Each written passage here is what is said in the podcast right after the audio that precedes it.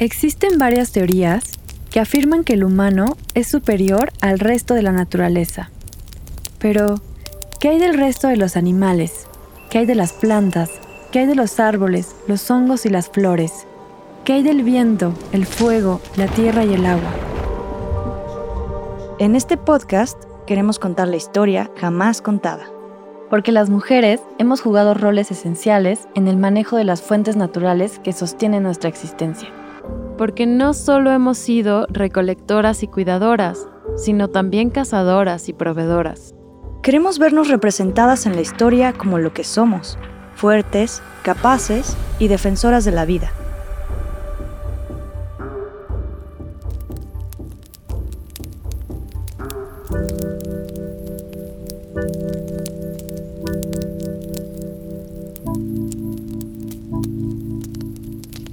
Cuentan que hace miles de años la humanidad y la naturaleza compartían la misma tierra. La vida en el planeta era recíproca e integradora. Las relaciones horizontales constituían las bases de la armonía y el bienestar. Esto era así porque desde el inicio de los tiempos, humanidad y naturaleza han necesitado la una de la otra para existir. Hace más de dos millones de años, la humanidad construía su historia como nómada, siempre en movimiento, en busca de condiciones óptimas para la sobrevivencia. Las tribus nómadas se caracterizaban por ser recolectoras y cazadoras. Dependían completamente de las dinámicas ambientales. Por ejemplo, si llovía, esperaban la cosecha, y si no llovía, tenían que moverse en búsqueda de agua o salir a cazar. Las dinámicas ambientales son aquellos eventos naturales de los cuales no tenemos control y que aunque hayan pasado tantos siglos, seguimos siendo vulnerables a ellas. Gracias a todos estos factores y situaciones, la relación entre bienestar y entorno natural era bastante clara. ¿Sabías que el papel de las mujeres en las tribus nómadas era tan relevante como el de los hombres? Estudios recientes del arqueólogo Randy Haas de la Universidad de California desmitificaron las hipótesis alrededor de la repartición de labores entre hombres y mujeres. Randy Haas y su equipo realizaron una serie de excavaciones en Huilamaya Pacha, en los Andes peruanos. Y además de encontrar 20.000 artefactos y herramientas de cacería, también encontraron los restos humanos pertenecientes a una mujer joven, entre los 17 y 18 años de edad. Las investigaciones realizadas detonan una verdadera polémica y rompen con uno de los paradigmas más arraigados en la historia de la humanidad. Llevamos tanto, pero tanto, tantísimo tiempo escuchando estas historias que para muchas personas es complicado desaprender y transformar sus ideas. Bonnie Pitblado, antropóloga especializada en descubrir y analizar cómo se pobló el continente americano, afirma que los hallazgos en Willamaya Padja son una idea trascendental para futuras pruebas relacionadas al estudio de la división del trabajo que permanece en la actualidad. Randy Haas y Bonnie Pitblado no son las únicas personas que han investigado y sustentado que las cosas pudieron haber sido distintas, más horizontales y menos competitivas. Ah, entonces, los cuentos que nos contaban desde niñas acerca de la feminidad como un signo de pasividad y sumisión, se transforman. Y se resignifican en la fortaleza y resiliencia, así como en la autosuficiencia de mujeres que trabajaban de manera colaborativa con su comunidad y con sus compañeros hombres, para adaptarse y sobrevivir a las complejidades y dificultades del entorno natural. Los filósofos e historiadores Kuhn y Steiner, en otra investigación antropológica llamada ¿Qué debe hacer una madre?, concluyeron sobre este mismo acontecimiento, que los esqueletos de las mujeres neandertales estaban tan robustamente construidos que parece improbable que ellas simplemente se sentaran en casa a cuidar a sus hijos.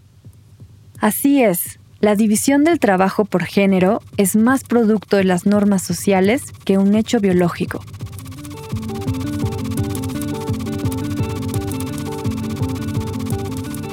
Luego de varios años de existir como nómadas, se desarrolló el trabajo agrícola a partir de la imprescindible necesidad de proveer más alimento y mejores condiciones de vida.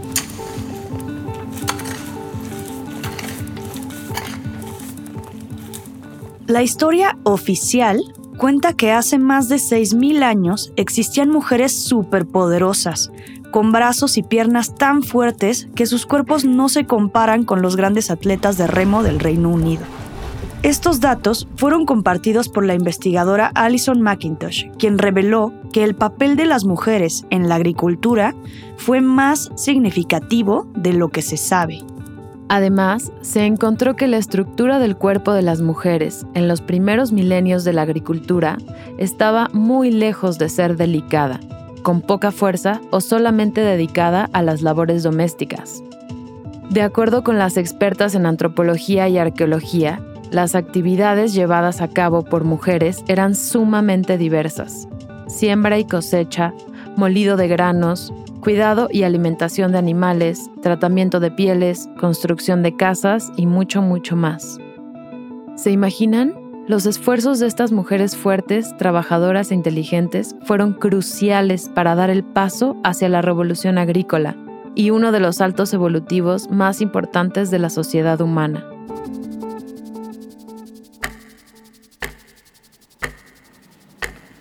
El tiempo pasó, de miles en miles de años, y las actividades, tanto agrícolas como ganaderas, tuvieron un impacto exponencial en la naturaleza.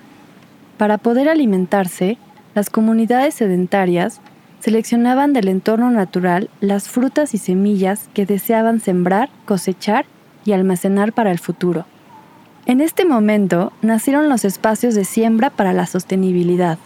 A largo plazo, esto generó que las plantas cambiaran de su hábitat silvestre a entornos controlados y construidos por la humanidad, lo cual afectó al suelo y a la tierra, provocando la pérdida de nutrientes y la calidad orgánica de los alimentos. Lo mismo sucedió con los animales a través de la domesticación, la cría y la labranza. La humanidad en ese entonces ya construía sus viviendas con los recursos que encontraba a su alcance. La necesidad de conseguir más materia prima para la construcción de sus hogares y elaborar su vestimenta comenzó a germinar de forma acelerada. Debido al aumento de la población, también aumentó el número de plantas cultivadas.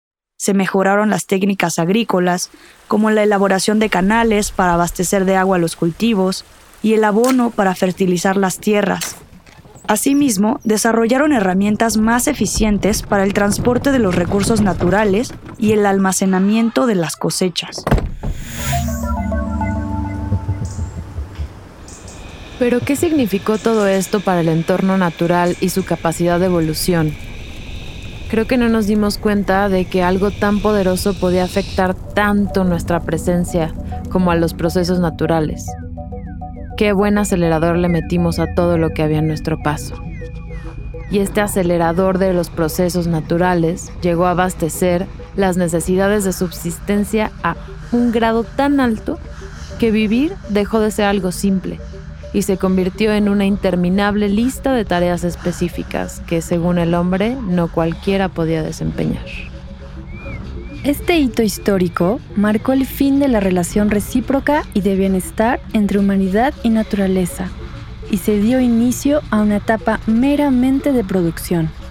Aquí viene el meollo del asunto, la división del trabajo y la diferenciación de los roles de género. ¿Alguna vez te han contado el cuento de que la inevitable distinción biológica entre hombres y mujeres ha sido, desde los inicios de la humanidad, la razón por la cual la división de trabajo se ha establecido de maneras específicas? Cuenta la leyenda que los hombres, gracias a su indomable fuerza y astucia, fueron elegidos, no sabemos por quién exactamente, para desarrollar el trabajo pesado de mente y cuerpo. Y del otro lado de la moneda, las mujeres, por su enorme delicadeza y sensibilidad, pero sobre todo por su función biológica de reproducción, fueron destinadas y elegidas al trabajo doméstico y al cuidado de las criaturas humanas, lo cual sentó las bases de la organización social más hegemónica de todas las que existen, la familia. Casa sin hijos, higuera sin higos. Madre no hay más que una. De mi madre segura, de mi padre está en duda. De padres cantores, hijos jilgueros. Casa sin madre, río sin cauce. ¿Alguna vez has escuchado una de estas frases? Sí, yo sí. Yo sí, oye sí. Todo el tiempo. Pero bueno, volviendo a la historia, hasta la ciencia se equivoca, y podemos decir que hay bastantes pruebas para desmantelar este mito de la división de roles de género ligados a la biología. Los nuevos descubrimientos apuntan a que la división de trabajo surge a partir de comportamientos sociales, no por argumentos naturales. Y como todo está en constante cambio, la población humana, no solo el hombre, se alejó del trabajo de la tierra y empezó una relación nueva, mucho más jerárquica y violenta con los seres vivos que lo acompañaron por tanto tiempo, empezando una nueva etapa, la del comercio.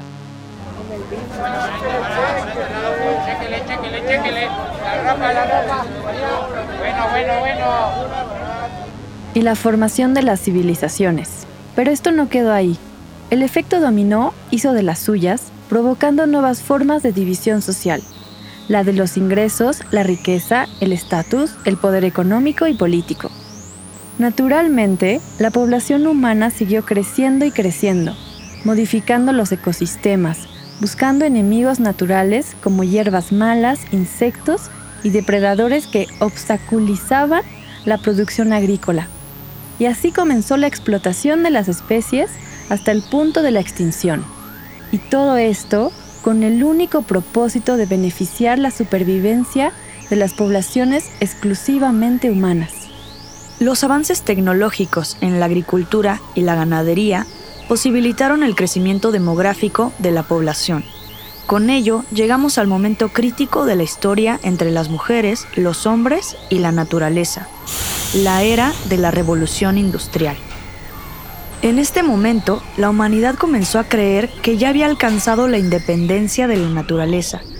Todo un triunfo, según nosotros. Mucho se sabe sobre la revolución industrial y sus orígenes. Nació en Inglaterra, donde el contexto político, económico y geográfico estaban ad hoc para el uso desmedido de las máquinas.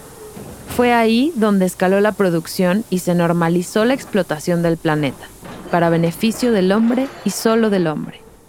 Mercedes Arbaiza, doctora historiadora del País Vasco, explicó en uno de sus trabajos de investigación cómo se dividía el trabajo por género durante el siglo XIX en España. En esta investigación cuantitativa se confirma que la desventaja de la oferta de trabajo femenina estuvo severamente relacionada con el empleo industrial, con la capacidad de realizar tareas pesadas en el campo laboral y por otro lado con la capacidad reproductiva. Puedes encontrar este, otros recursos y más información del tema en www.lahistoriajamáscontada.org.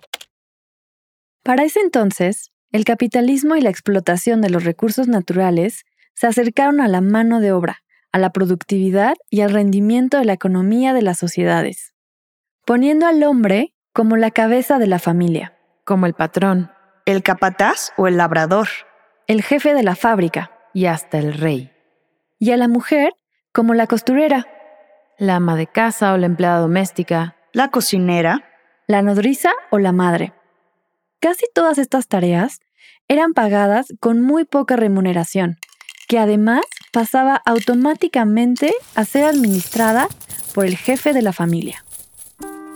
La exclusión de las mujeres en el mercado laboral de industrias tiene sus orígenes desde que la transmisión del oficio se limitó solo a los hijos varones. De nuevo, a algún hombre se le ocurrió que era buena idea separar a las mujeres de los trabajos fuera de casa y dejárselo todo a los hombres, fundando lo que hoy conocemos como trabajo doméstico no remunerado. El que se realiza sin pago alguno, el que se desarrolla en la esfera privada y que se refiere tanto a las labores domésticas como a las del cuidado de personas dependientes, como infantes, ancianes o personas con alguna enfermedad o discapacidad. Así, poco a poco, las mujeres nos quedamos en casa, haciendo labores que aparentan poco esfuerzo físico, aisladas del mundo exterior, encargadas gratuitamente de mantener en orden el núcleo familiar, mientras que el hombre trabajaba en la fábrica, recibía la transmisión de los oficios, comenzaba a labrar la tierra y a manejar al ganado como un recurso, colocándose en la cima de la pirámide y olvidando lo más importante, la preservación de la vida.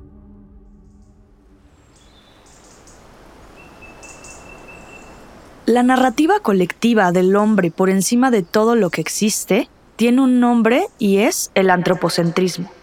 En otras palabras, es una concepción filosófica que sitúa al ser humano como el inicio y el fin de la creación. Y en este sentido defiende los intereses de los seres humanos por encima de cualquier otra cosa, es decir, de la naturaleza. Pero reflexionemos un momento. ¿Qué nos hizo pensar que somos superiores a todo lo que nos rodea? ¿Qué pudimos haber sentido para desarrollar tal mecanismo de defensa cultural? Las respuestas son diversas y complejas, pero es importante poner las cartas sobre la mesa.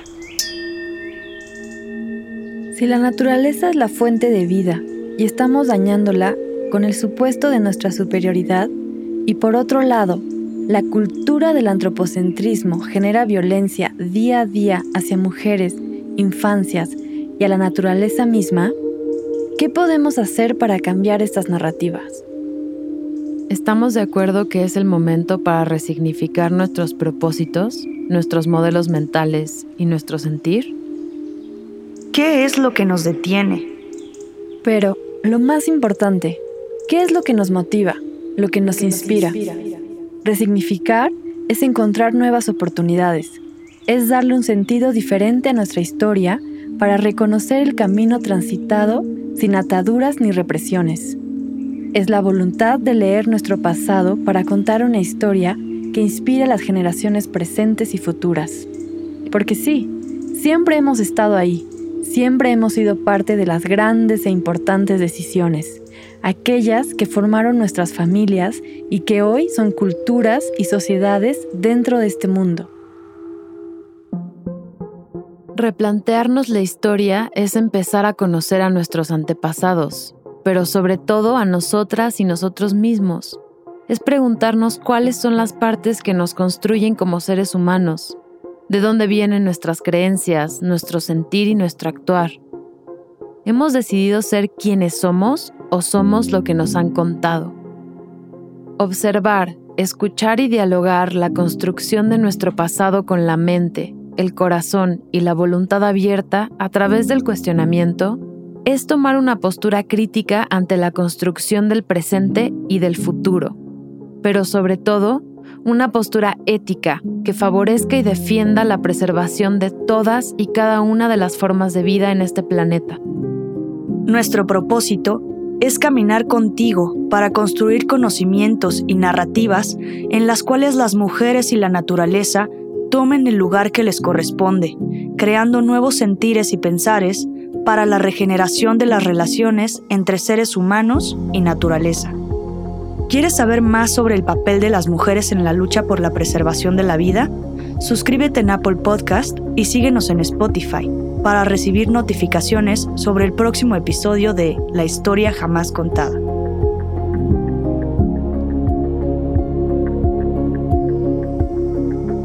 Este es un podcast original de Nodalab. Nada de esto hubiera sido posible sin las siguientes personas. Este episodio fue escrito y editado por Karenia Ángeles, Paloma Ornelas y Sofía Benedicto. El arte fue diseñado por Angélica Cadena. Edición de audio y diseño sonoro por Nayeli Chiu. La música de este episodio es de Aukler. La mezcla es de Aldo Leiva y la dirección editorial corre a cargo de Jorge González. Acompáñanos a construir nuevas narrativas en las cuales las mujeres y la naturaleza tomamos el lugar que nos corresponde, el de la protección y la preservación de la vida.